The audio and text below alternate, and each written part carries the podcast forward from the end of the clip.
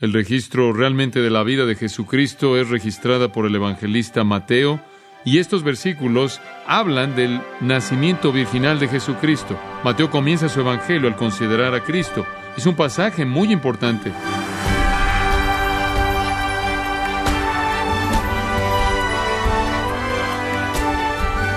Sea usted bienvenido a esta edición de Gracia a vosotros con el pastor John MacArthur. Fue necesario que Jesús naciera de una virgen para que pudiera llegar a ser un hombre, vivir una vida sin pecado y morir en la cruz para salvar a los pecadores. El pastor John MacArthur responderá a esta pregunta y alguna otra que pudiera haber mientras explica el significado perdurable del nacimiento virginal de Jesucristo como parte de su estudio titulado El nacimiento del Rey, a continuación, aquí en gracia a vosotros. Mateo capítulo 1.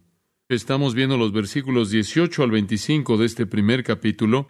Recuerdo lo hermoso y sagrado que es la virginidad cuando veo en el caso de María lo honorable, lo honrada que ella fue debido a esto. Y entonces ella se halló que tenía hijo. Dice ahí, se halló que había concebido del Espíritu Santo. Ahora María lo sabía, María sabía esto. Ahora no tenemos el relato de Lucas en este texto. Entonces veamos Lucas 1 y veamos cómo es que María se enteró de esto. Lucas capítulo 1 versículo 26. En el sexto mes, el ángel Gabriel, claro, estos son seis meses después de que Elizabeth concibió. Entonces María quedó embarazada a los seis meses del embarazo de Elizabeth, de tal manera que Juan el Bautista era seis meses mayor de edad que Jesús, lo cual le dio el suficiente tiempo para que echara a andar todo. Y en el sexto mes el ángel Gabriel fue enviado de Dios a una ciudad en Galilea llamada Nazaret. Allí es donde María vivía. Versículo 27. Ve y ve a ver una mujer desposada con un hombre. De nuevo, ella está desposada. La Biblia es muy clara en esto. El matrimonio no había sido consumado. Cuyo nombre es José de la casa de David. Y el nombre de la Virgen fue María. Y el ángel entró y le dijo, Salve, muy favorecida, el Señor es contigo, bendita eres entre todas las mujeres. Y cuando ella lo vio, ella se turbó. Y el ángel dijo, Ahora no temas, María, porque has hallado favor con Dios, y aquí concebirás en tu vientre, y dará luz un hijo, y llamarás su nombre Jesús. Él será grande y será llamado Hijo del Altísimo, y el Señor Dios le dará el trono de su padre David, y él reinará sobre la casa de Jacob para siempre, y no habrá fin para su reino. Después María le dijo al ángel, ¿cómo es esto? Ya que no conozco hombre. Como pueden ver aquí, María está afirmando su virginidad. Y el ángel respondió y le dijo, el Espíritu Santo vendrá sobre ti, y el poder del Altísimo te cubrirá. Por tanto, el santo ser que nacerá, noten que no solo es llamado el Hijo de David, sino que también será que Hijo de Dios. Digo, qué increíble anuncio. A una dama que no es nadie viviendo en un pequeño lugar llamado Nazaret. Entonces María lo supo, y cuando quedó embarazada ella sabía por qué. Y pobre José no sabía. Cuando descubrió fue un shock, fue un shock para él. Lo conmovió. Él conocía a María, él conocía a esta niña con la que estaba desposado, él conocía la calidad de su virtud, él conocía el estándar justo por el cual ella vivía, él la conocía, su estatura delante de Dios. Él conocía a María. Esto era totalmente algo fuera de lugar para María. No tenía sentido en absoluto. Y él conocía Deuteronomio capítulo 22 bastante bien, como para saber que cuando una mujer se embarazaba con hijo fuera del matrimonio, el castigo era qué? Muerte, muerte. En Deuteronomio capítulo 22 hay muchos versículos, simplemente les recuerdo de algunos que hablan de este asunto. Deuteronomio 22, versículo 13, si una mujer toma esposa y entre ella y la aborrece y da ocasión para que hablen de ella y trae deshonra sobre ella y dicen, tomé esta mujer y cuando entre ella descubrí que no era virgen, bueno, si eso es verdad, entonces ellos, versículo 21, sacarán a la joven a la puerta de la casa de su padre y los hombres de la ciudad la apedrearán con piedras para que muera, porque ha hecho lo que no se debe hacer en Israel, jugó a la ramera. Y claro que hay otras cosas involucradas en esto. Este capítulo entero habla de diferentes tipos de este tipo de conducta. Versículo 22. Si se encuentra un hombre que se acuesta con una mujer casada con marido, entonces ambos morirán, tanto el hombre que se acostó con la mujer como la mujer. Quiten el mal. Si la joven es una virgen que está desposada a marido y un hombre la encuentra en la ciudad y se acuesta con ella, entonces tráiganlo a la puerta y apedréenlos. Entonces cubría todo elemento de esto. La muerte habría sido lo que habría sucedido en ese entonces y José literalmente fue conmovido hasta la médula de su corazón. Él amaba a María y María tenía, como pueden ver, no había manera absoluta bajo el sol en la que ella pudiera proteger su reputación. Ella va a salir y decir, mira, escuchen, eh, este bebé es concebido por Dios. Y van a decir, claro, esa es nueva, María. Hemos oído todos, pero esa es nueva. Ella no tiene manera de proteger su reputación. Entonces el bendito Espíritu de Dios la protegió aquí en las páginas de la palabra de Dios. Que no haya mancha alguna en María jamás. Si Jesús es un hombre ordinario, si Jesús simplemente es como los otros hombres, entonces podemos decir, probablemente nació como todos los otros hombres. Pero si Él no es como cualquier otra persona y Él no nació como cualquier otra persona, si Él simplemente es el hijo ilegítimo de la infidelidad de María, o si Él es el hijo de la actividad natural sexual de José con María, entonces Él no es Dios. Y si Él no es Dios, sus declaraciones son mentiras, y si sus declaraciones son mentiras, su salvación es una farsa. Y si su salvación es una farsa, estamos condenados. Entonces Mateo registra claramente que Dios entró en la carne a través de una virgen en la cual la simiente fue plantada por el Espíritu Santo. Dice usted, bueno, ¿cómo funciona eso? No me pregunten eso. La gente siempre quiere hacer ese tipo de preguntas. La gente siempre hace las preguntas que no puede responder. Entonces, una nube de sospecha y una nube de vergüenza y una nube de escándalo empieza a estar por encima de la vida de María. En toda la historia humana nunca ha habido un nacimiento virginal. Cuando la gente veía una mujer no casada, solo había una conclusión. Eso es todo, excepto en este caso. Había otra conclusión. El Espíritu Santo, nada nuevo porque el Espíritu Santo en este sentido él siempre ha estado en la obra de creación, ¿no es cierto? En Génesis 1, Él se movía sobre las aguas y en la vaciedad Él creó todo. Y en Hechos capítulo 1, Él se movió en la situación de personas congregadas en el aposento alto y Él creó a la iglesia. ¿Y por qué Él no va a ser capaz de crear el milagro milagroso del nacimiento virginal? Y no les impresione, no les impresione, deberíamos haberlo esperado. Realmente se puede remontar usted al primer libro de la Biblia, el tercer capítulo. Génesis, Génesis capítulo 3, versículo 15. Ahora estamos de regreso. Y cuando el Señor Dios está hablando aquí a Satanás, Satanás ha hecho lo que hizo al causar que Adán y Eva cayeran. Y Dios le dice a él, y pondré, Génesis 15, pondré enemistad o antagonismo u odio, es la palabra para enemigo realmente. Haré un enemigo entre ti y la mujer, ahora observe este, y entre tu simiente y qué, y su simiente. Él va a darte en la cabeza, Él te herirá en la cabeza y tú le herirás en el calcañar. Él dice, mira, Satanás, algún día va a venir una mujer y esa mujer va a tener una simiente. Tú puedes herir su calcañar, su tobillo, y Él lo hizo en el Calvario. Pero Él va a hacer qué? Él va a herir tu cabeza. Y noten que Él dice que Jesús va a ser la simiente de la mujer, su simiente. Solo una vez en la historia del mundo una mujer jamás tuvo una simiente. La simiente está en el hombre, pero solo una vez la mujer, y eso es lo que Génesis 3.15 dijo. Y Pablo dice en Gálatas 4.4, él dijo, en la plenitud del tiempo Cristo vino, escuche esto, hecho de mujer, hecho bajo la ley, hecho de una mujer, dándole la vuelta a la maldición de Jeconías como lo vimos en nuestro último estudio.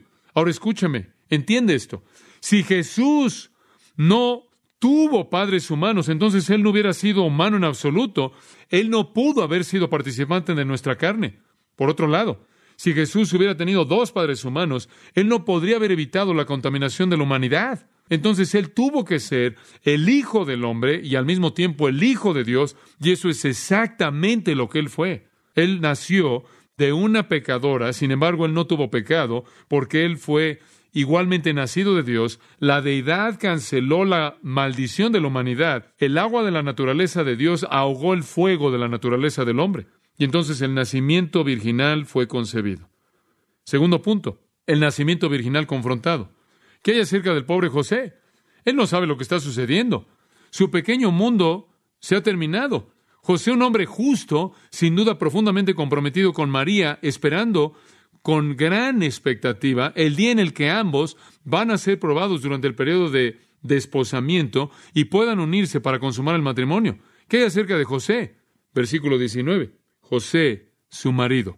Observen que él es llamado su marido, aunque todavía están en el periodo de desposamiento. siendo justo, como era justo y no quería infamarla, quiso dejarla secretamente. Ahora de pronto vemos el nacimiento virginal confrontado. José tiene que confrontar esto, tiene que enfrentarlo y el milagro simplemente no le es claro. Él no entiende. Él fue conmovido. Y él era un hombre justo y él no quería infamarla y por eso quiso dejarla secretamente. Él no quería hacerla un ejemplo público, no quería exhibirla de manera pública. Esos son dos participios, por cierto, dos participios describiendo la virtud de José. Él era un hombre justo y él no estaba dispuesto, él no quería infamarla. ¿Qué quieres decir que era un hombre justo? Quiere decir que era un hombre justo, un judío justo. De nuevo, era un verdadero santo del Antiguo Testamento, un hombre piadoso. ¿Y sabe lo que un hombre piadoso se diría a sí mismo? Yo no puedo casarme con esta dama en esta condición. Ella ha violado los principios de Dios, aunque me interesa, aunque la quiero, aunque no entiendo esto, aunque todo es un misterio para mí, yo, yo como hombre justo debo hacer lo que la ley demanda. Llamarlo hombre justo lo coloca en la misma clase con Zacarías y Elizabeth, porque la Biblia dice que eran ambos eran justos delante de Dios, andando en todos sus mandamientos y ordenanzas irreprensibles. Lo coloca en la categoría de Simeón, de quien las escrituras dicen, él era justo y devoto.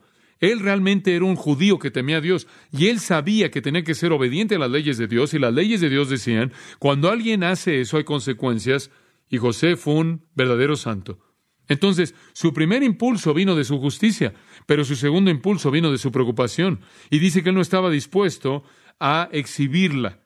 Ahora, él tenía esa opción, dos cursos, dos opciones, tenía dos opciones José en esta época. Si él hubiera estado viviendo en la época en la que Deuteronomio fue escrito, ellos habían demandado una cosa, pero la libertad de los judíos, la perspectiva judía de la teocracia, digamos que se aligeró, vivían de una manera en la que trataban con ligereza y no guardaban la ley de Dios en este punto de una manera tan estricta y por lo tanto habrían sustituido las leyes más estrictas que Dios había ordenado, y esa es la razón por la que su país se metió en tantos problemas, porque habían violado las leyes de Dios, las cuales eran para prevenir diferentes problemas que enfrentaron.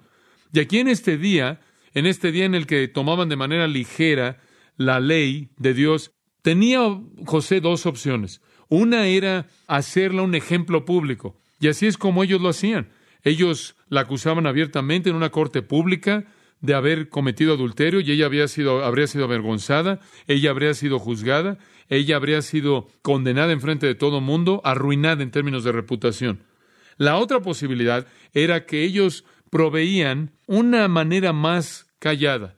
Las dos partes se podían unir ante dos o tres testigos y escribir una carta de divorcio privada, así como se indica en Deuteronomio 24, y escribían esta carta de divorcio en privado, y no había un procedimiento judicial, no había conocimiento público, no había fanfarria, nadie necesitaba saber. Se declaraba en ese entonces que no necesitaba escribir la causa del divorcio en la declaración, y de esa manera podían disolver esto sin que nadie realmente supiera lo que había sucedido. Era hecho en secreto. Ahora, esto no necesariamente era el patrón de Dios, pero esto se permitía en términos de la ligereza con la que aplicaban la ley en el día en la que José vivía, entonces él tenía esas dos opciones.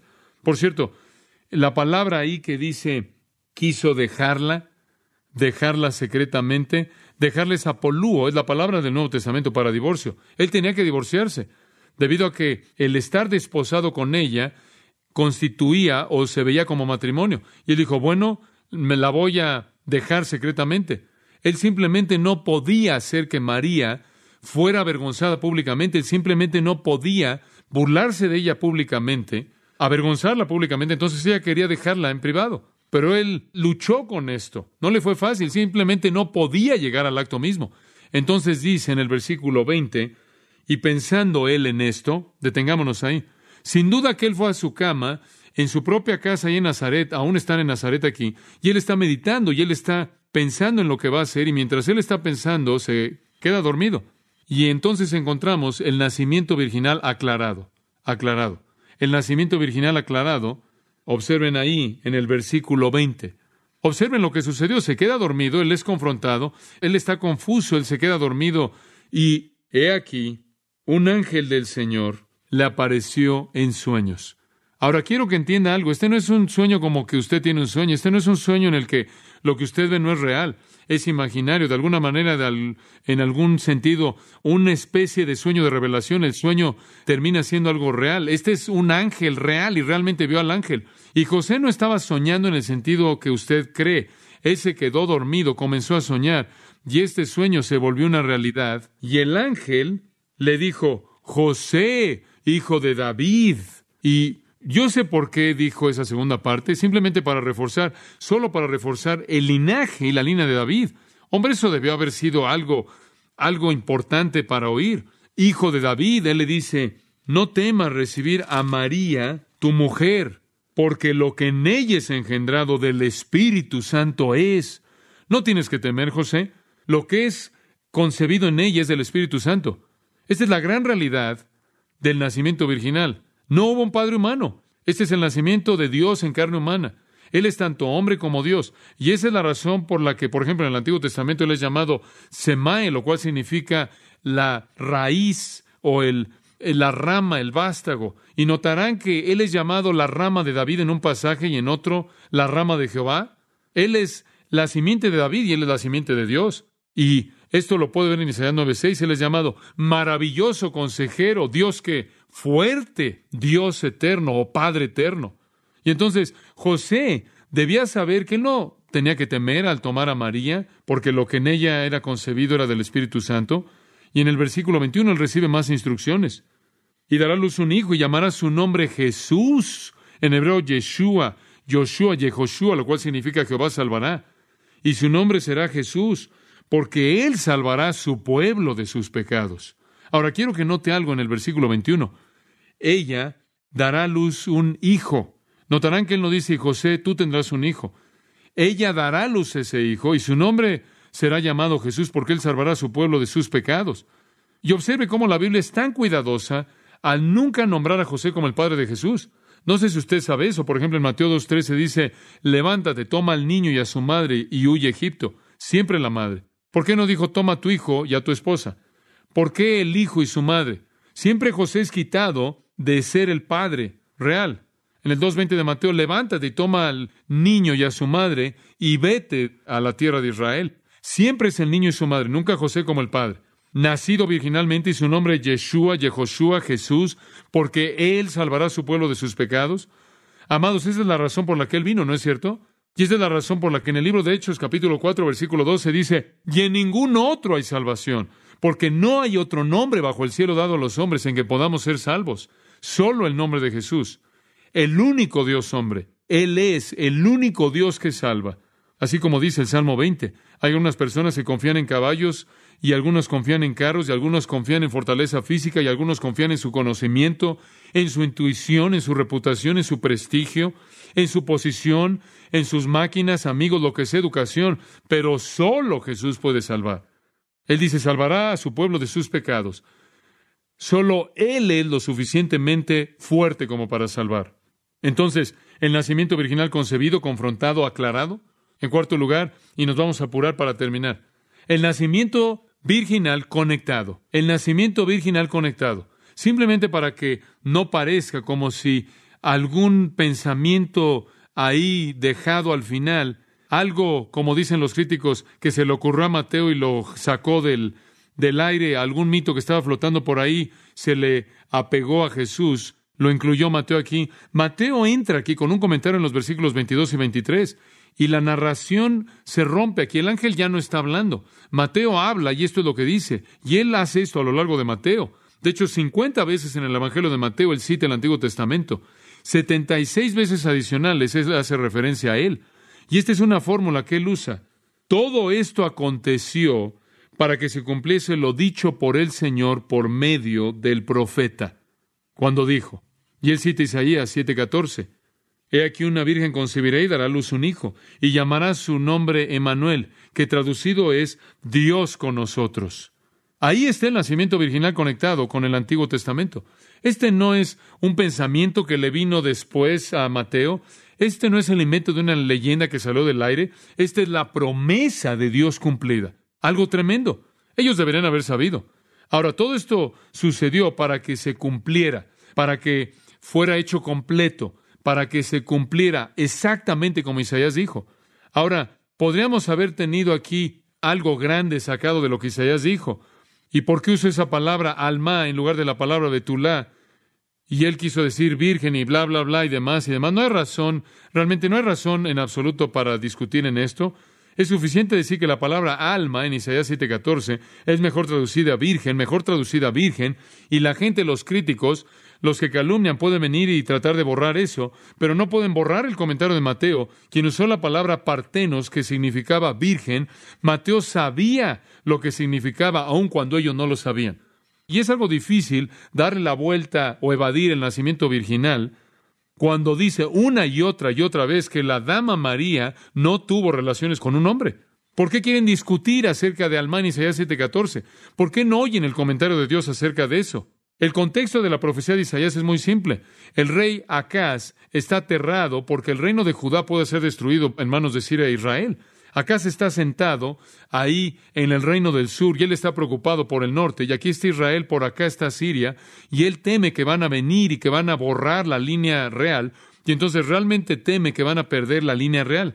Entonces Dios viene y dice, permíteme darte una promesa. Nada va a pasar a la línea real. Nada va a quitar la línea real. Aquí está la señal. Una virgen concebirá y dará a luz un hijo, ese hijo será Manuel, Dios con nosotros. Él le dijo, puedes ver hacia adelante en los corredores de la historia y va a haber un hijo que va a nacer de una virgen y él va a garantizar que es la línea de David y nunca, nunca será quebrantada la línea de David. Y Jesús vino al mundo como el cumplimiento de esa profecía dada por Isaías acá, para mostrar que Dios guardaría su promesa y el trono de David nunca sería quebrantado para siempre por los siglos de los siglos. Y entonces el nacimiento virginal es aclarado.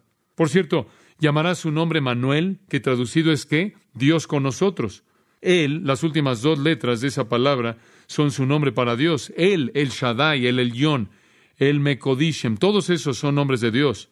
Emanuel quiere decir con nosotros, Dios con nosotros. Ahora dice usted, pero nunca lo llamaron Emanuel.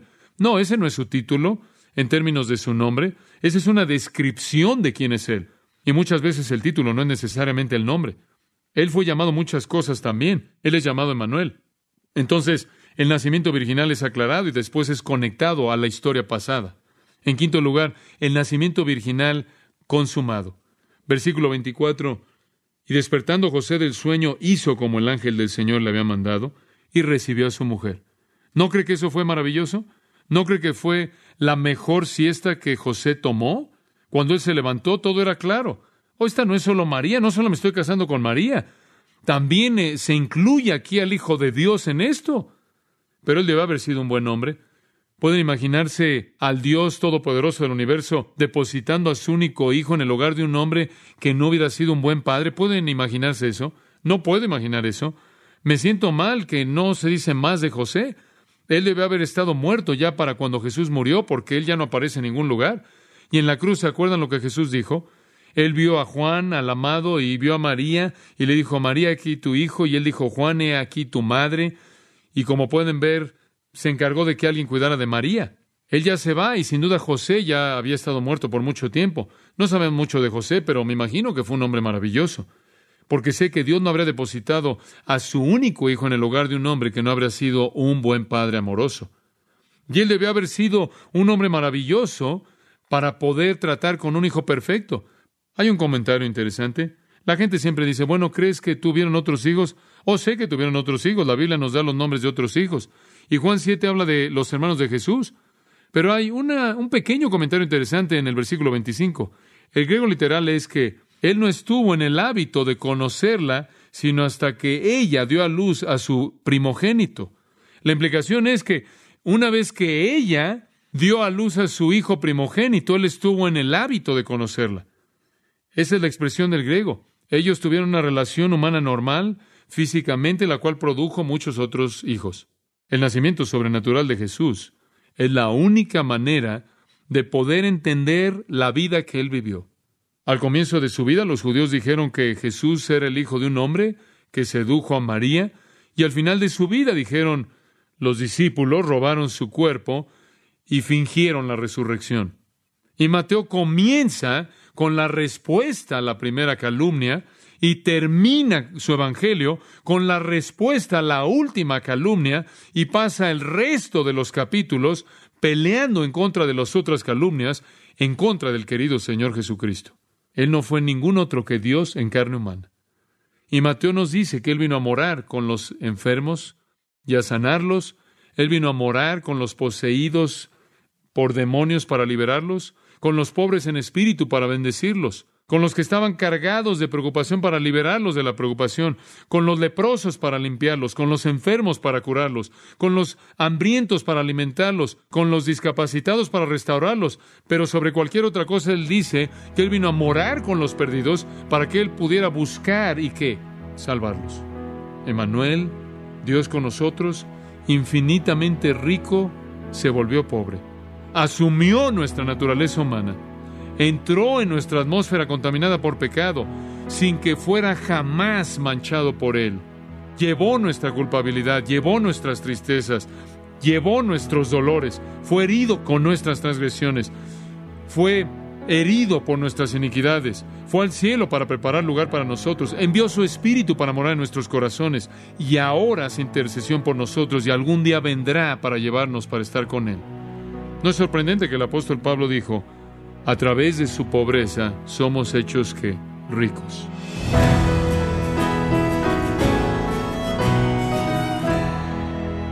Hemos estado escuchando al pastor John MacArthur ayudándole a comprender la importancia del nacimiento virginal de Jesucristo mientras continúa su estudio durante esta Navidad en la serie titulada El nacimiento del Rey en gracia a vosotros.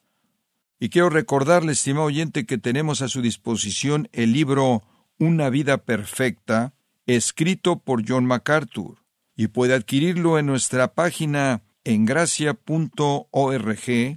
o en su librería cristiana más cercana. También le comento que puede descargar todos los sermones de esta serie El nacimiento del Rey, así como todos aquellos que he escuchado en días, semanas o meses anteriores, en gracia.org. Si tiene alguna pregunta o desea conocer más de nuestro ministerio, como son todos los libros del pastor John MacArthur en español, o los sermones en CD que también usted puede adquirir, escríbanos y por favor mencione la estación de radio por medio de la cual usted nos escucha en gracia a vosotros. Es importante conocer no solo el país y ciudad de donde usted nos escucha, sino también la radio. Para quienes contactan nuestro ministerio por primera vez, pueden solicitar una copia del mensaje de promoción sin costo alguno, un mensaje por oyente únicamente.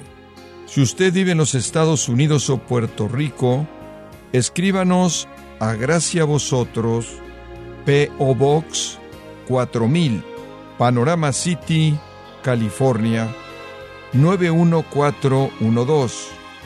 O puede escribirnos a través del siguiente correo electrónico radio arroba Queremos agradecerle su tiempo y sintonía en nombre de John MacArthur y del personal de este organismo e invitarle para que nos acompañe en la próxima edición y así juntos continuar desatando la verdad de Dios un versículo a la vez, en gracia a vosotros.